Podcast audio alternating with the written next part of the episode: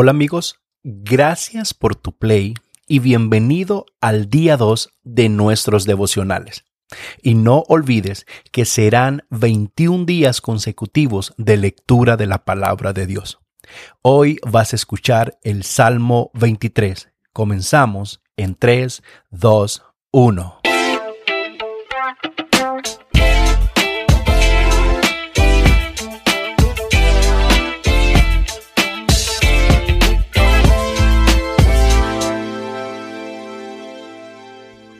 Jehová es mi pastor, nada me faltará.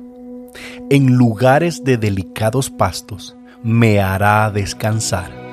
Junto a aguas de reposo me pastoreará. Confortará mi alma, me guiará por sendas de justicia, por amor de su nombre. Aunque ande en valle de sombra de muerte, no temeré mal alguno, porque tú estarás conmigo. Tu vara y tu callado me infundirán aliento. Aderezas mesa delante de mí en presencia de mis angustiadores. Unges mi cabeza con aceite, mi copa está rebosando. Ciertamente el bien y la misericordia me seguirán todos los días de mi vida, y en la casa de Jehová moraré por largos días. Amigos, este salmo comienza poniendo en perspectiva dos cosas sumamente interesantes.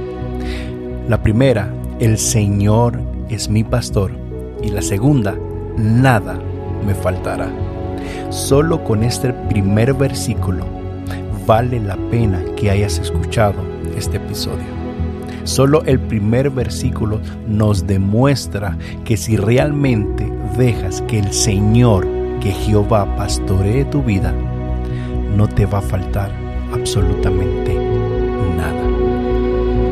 Es interesante que a lo largo de este salmo encontrarás el carácter de Dios reflejado en cada párrafo, en cada letra, en cada línea de este precioso salmo, lo que Él es capaz de hacer por nosotros.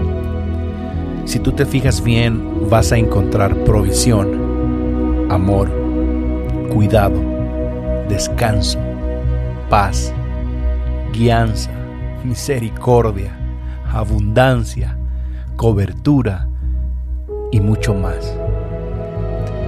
Antes de terminar, quiero cerrar con el hecho de que esta analogía es muy, pero muy representativa, porque recuerden que es un pastor escribiendo del cuidado de un pastor.